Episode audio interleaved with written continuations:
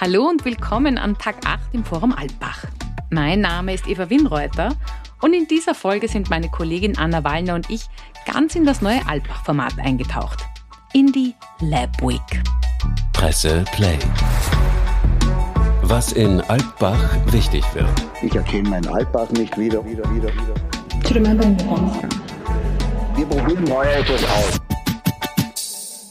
Der Pressepodcast aus Alpbach wird unterstützt von der Erste Group. Das Forum ist seit Sonntag also in der Lab Week angekommen. Ein neues Format, bei dem die Teilnehmer an mehreren aufeinanderfolgenden Tagen Konzepte und Lösungen zu wichtigen Fragen der Gegenwart erarbeiten sollen. Es ist eine der großen Änderungen unter der neuen Präsidentschaft von Andreas Dreichel.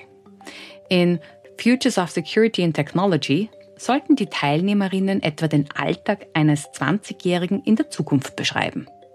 Wie sich das die heute 25- bis 30-Jährigen vorstellen, das hören Sie am besten gleich selbst. This is a less than 20 year, years old person. What are the chances they will have an advancedly technological car? 20 year olds won't have cars. if you're, Yeah. that could be a, it could be a bike, yes. Bikes on bike ban. I'm gonna call it Yeah. bike ban, like the autobahn. Um, um, and the work has facial recognition. You don't need a badge anymore, which you can forget home. So maybe they're annoyed that they have to go in the old way Yeah. into the office. Like they have to deal with a security guard, and what even is that? Yeah. Yeah.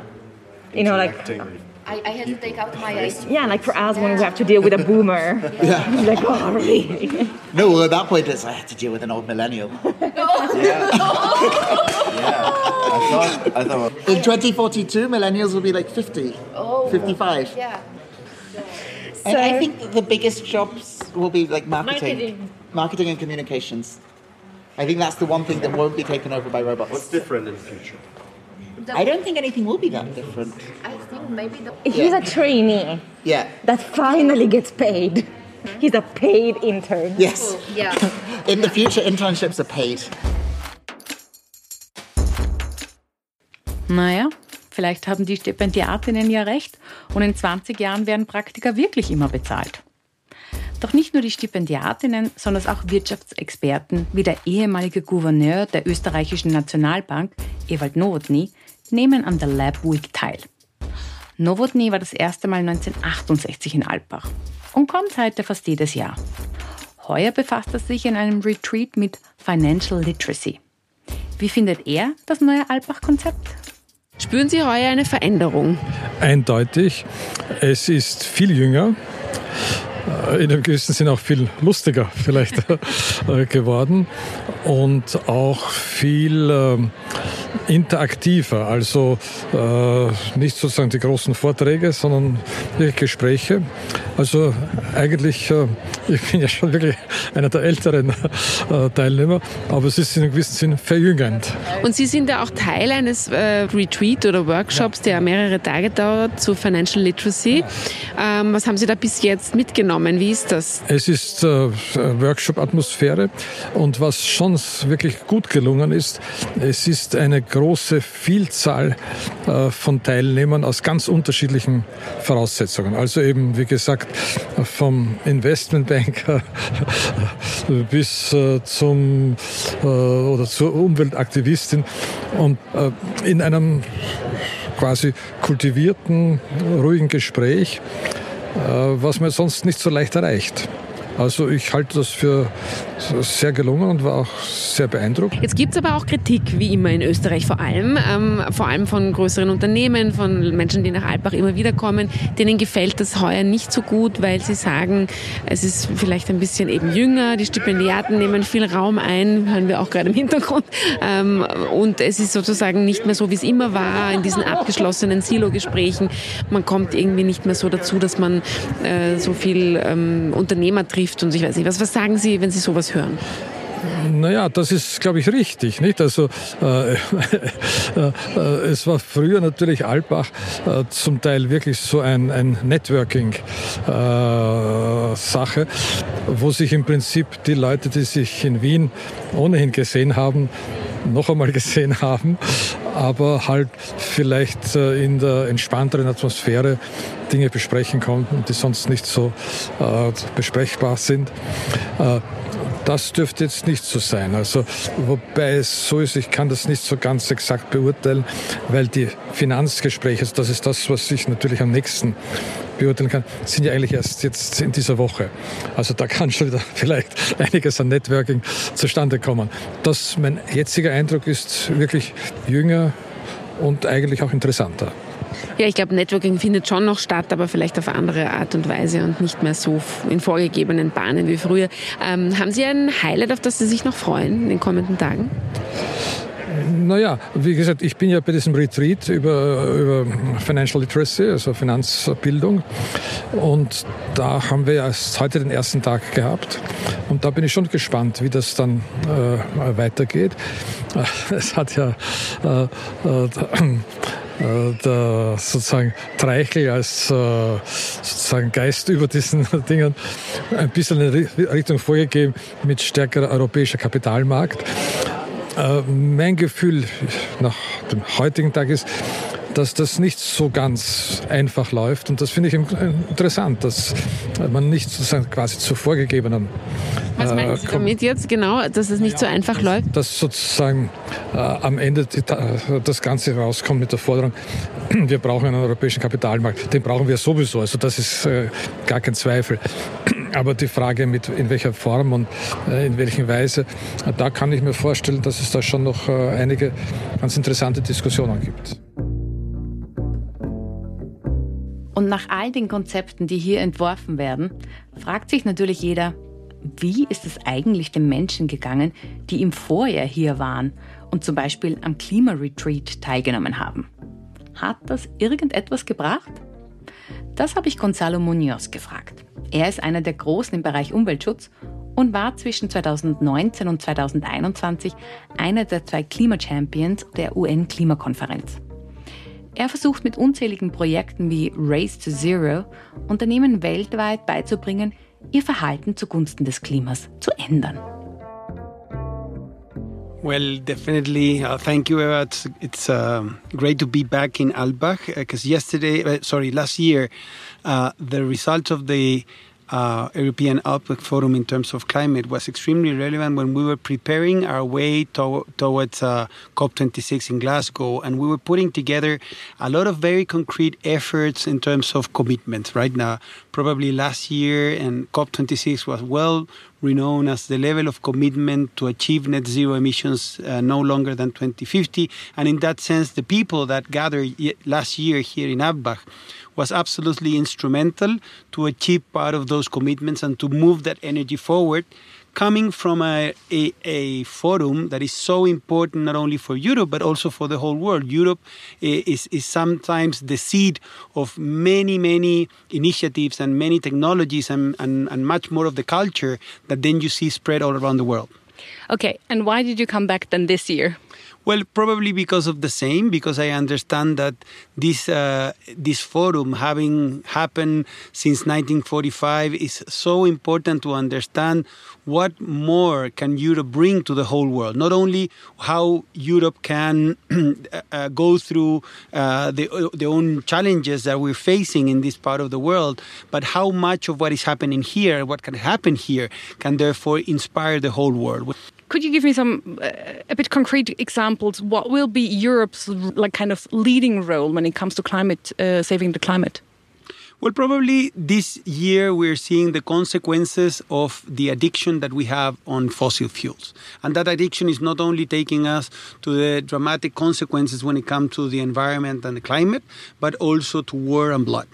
And, and therefore, Europe must lead the way to free the world from the addiction to fossil fuels, and therefore, through Repower Europe, so through the way we can accelerate and scale the right type of technologies, create the conditions for many other countries to do the same when it comes to the way they obtain and they use their energy.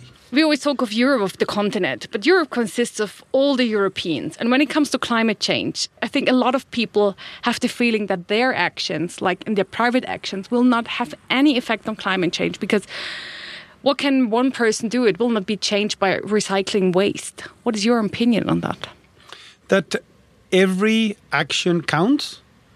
That at the end, the big change happens with the addition of several actions that sometimes is related to the individual and many times is related to the organizations.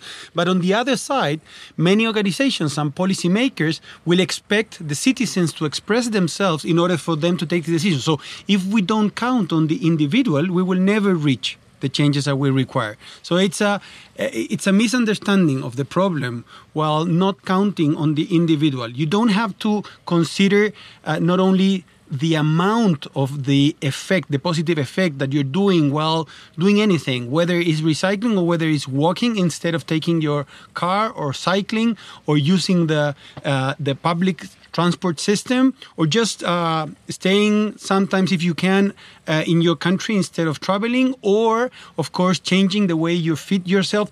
I mean imagine how much the change the, the, the world has changed when it comes to food uh, just considering veganism and veganism is an individual choice. It's not that the big uh, multinationals decided that people should start eating vegan. It's not that the government said that we have to move our policies towards veganism. It's that individual choices start adding towards what is now the fastest ever change on consumption or nutrition habit in human history. So same thing happens with biking uh, all around the world. Or same thing happens when it comes to even certain places the capacity of producing your your own electricity.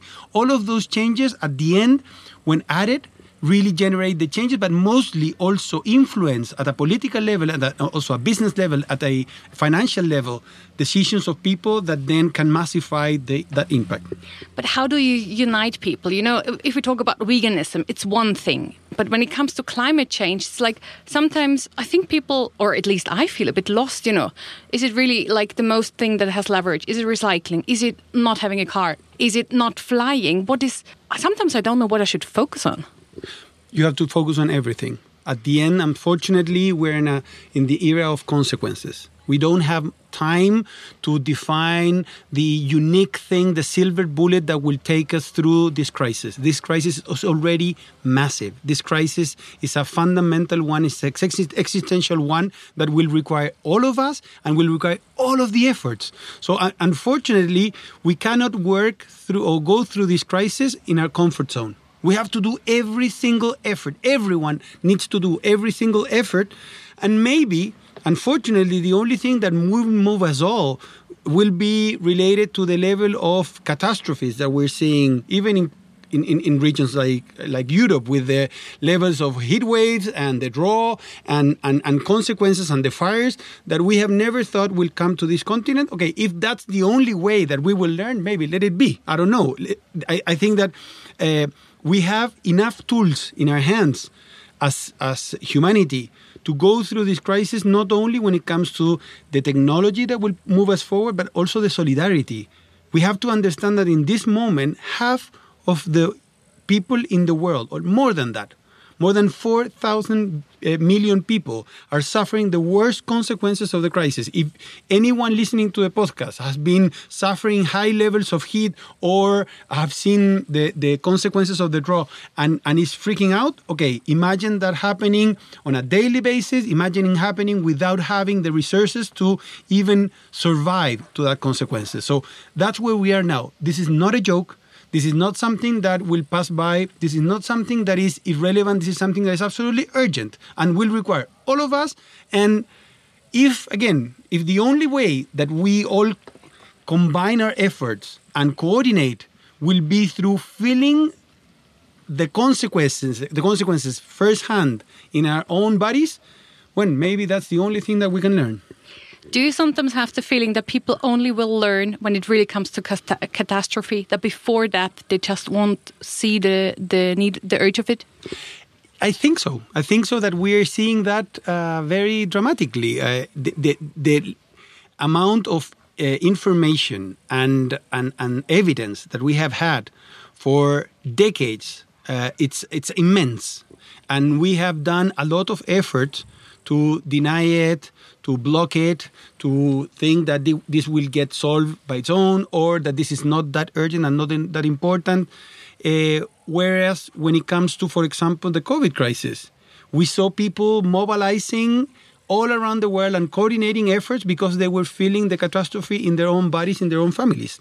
So that's probably the fir- the best way to compare how we have the capacity of reacting, how easily, let's say, and how fast we can coordinate around science and we can coordinate around global efforts to solve a problem that is affecting everyone. And on the other side, uh, we have again this, the all level of uh, of of tools that we require, but we're not just feeling the sense of urgency. And probably it will it, it is requiring some more uh, effects in ourselves in order to coordinate. Um, one of your big projects is to uh, convince companies to um, engage themselves in climate change. Yet companies love to do greenwashing, you know, like a lot of marketing, and then it's like, oh, we are so green. And if you look at the figures, it's like nothing. Because their argument is like, if they would really change their behavior, it would be an amount loss um, of money. So, how do you convince them?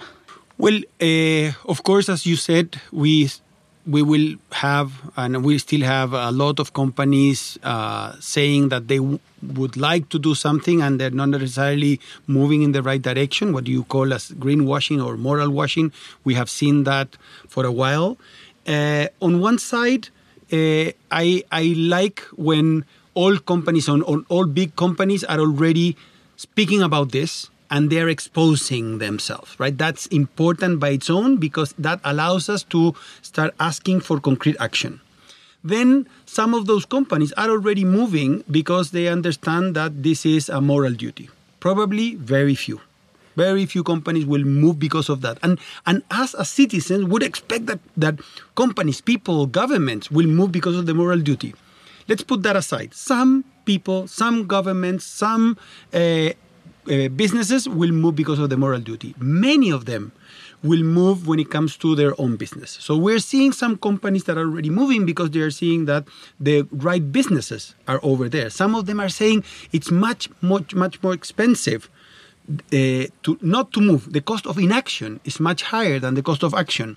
When it comes, for example, to uh, electricity, green electricity is now cheaper in ma- many more countries in the world than than uh, than uh, oil and gas. Uh, and then on the other side, we're seeing from one side uh, how the financial sector is already pushing a lot. Businesses all around the world saying it's too risky to, re, to, to maintain our money, to maintain our financial assets in a company that is based on fossil fuel or is based on something that is destroying the environment, or like like uh, uh, de- deforestation or depletion of the ocean, than a company that is really working on a sustainable model that is even restoring nature. Of course, financially, that makes much more sense to be in one that can be sustainable in the future. But then the other element is talent many more people are joining uh, the workforce with an expectation that they will put their talent in, a, in an organization that is aligned with their values. So, for any of the reasons,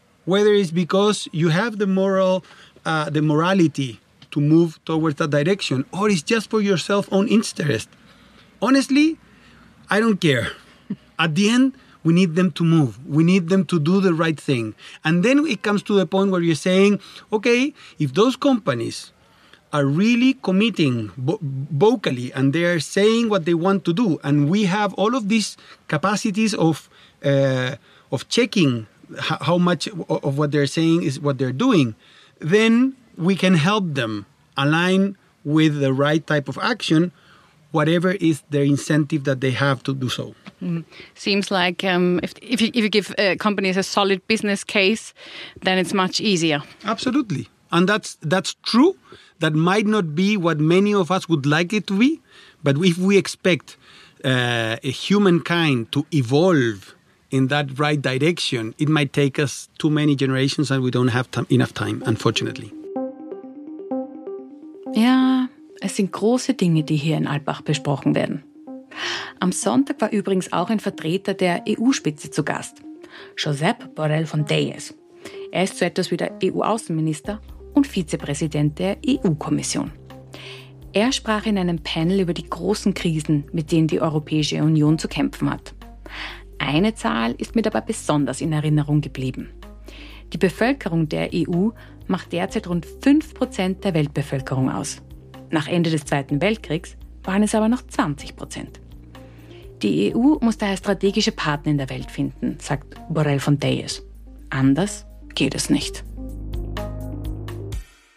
So one important part for a policy is to build partnerships, is to build alliances, to be aware of how small you are, how powerless you are, and if you don't want to be, someone said that during the lunch today, the global strategic minority. We don't want to be the global strategic minority. We want to be global strategic, but not the minority if we don't want to be the minority, very clever, very global, very strategic, but minority, we have to be partners. And we have to build partnerships sometimes with people that um, are not exactly the one that you would love. And this is another thing that you have to learn. In international politics, you have to talk with a lot of people that uh, you wouldn't like to go to have dinner with them. Der Auftritt von Borrell von Deyes war für viele eine große Sache. Nach dem Panel ist etwa eine Frau in einem bunten afghanischen Kleid auf ihn zugegangen. Die Menschenrechtsaktivistin Nargis Hassansai. Sie war lange Zeit Journalistin in Afghanistan und zuletzt an der Uni in Kabul tätig. Sie bat den EU-Vertreter eindringlich, nicht auf Afghanistan zu vergessen. Vor allem jetzt nicht, wenn die ganze Welt auf die Ukraine blickt. Denn dass Afghanistan vergessen wird, ist das, was sie befürchtet. I just saw you talking very intensely to, to the Vice President of the European Commission. What were you asking him? To remembering Afghanistan and to not forgetting Afghanistan.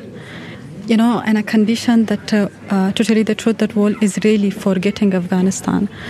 And I was just pardoning him that in 21st century, uh, girls in our country are banned from school from their very very basic right.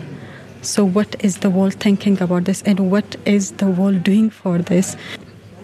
Half of the generation of afghanistan i mean half of the generation and uh, afghanistan female and girls they are all only and only waiting at home and um, staying at home and uh, being just like a woman of uh, somehow 13 14 and 50 century not going to school not going to having education uh, not job not freedom. The most important point is freedom.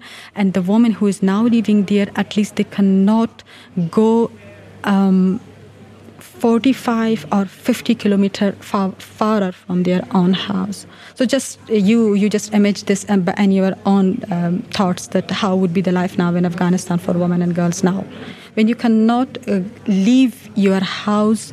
Um, alone you always should have your brother your father and or your husband uh, otherwise you have to stay at home und damit verabschieden wir uns Zweimal können Sie uns noch im Alpbach-Podcast hören. Dann fahren auch wir heim. Wenn Sie übrigens noch Geschichten haben, die wir unbedingt erzählen sollten, dann schreiben Sie uns doch unter podcast.diepresse.com. Ich sage Tschüss, ich hoffe, Sie haben einen schönen Tag in Alpbach und bis morgen. Was in Alpbach wichtig wird.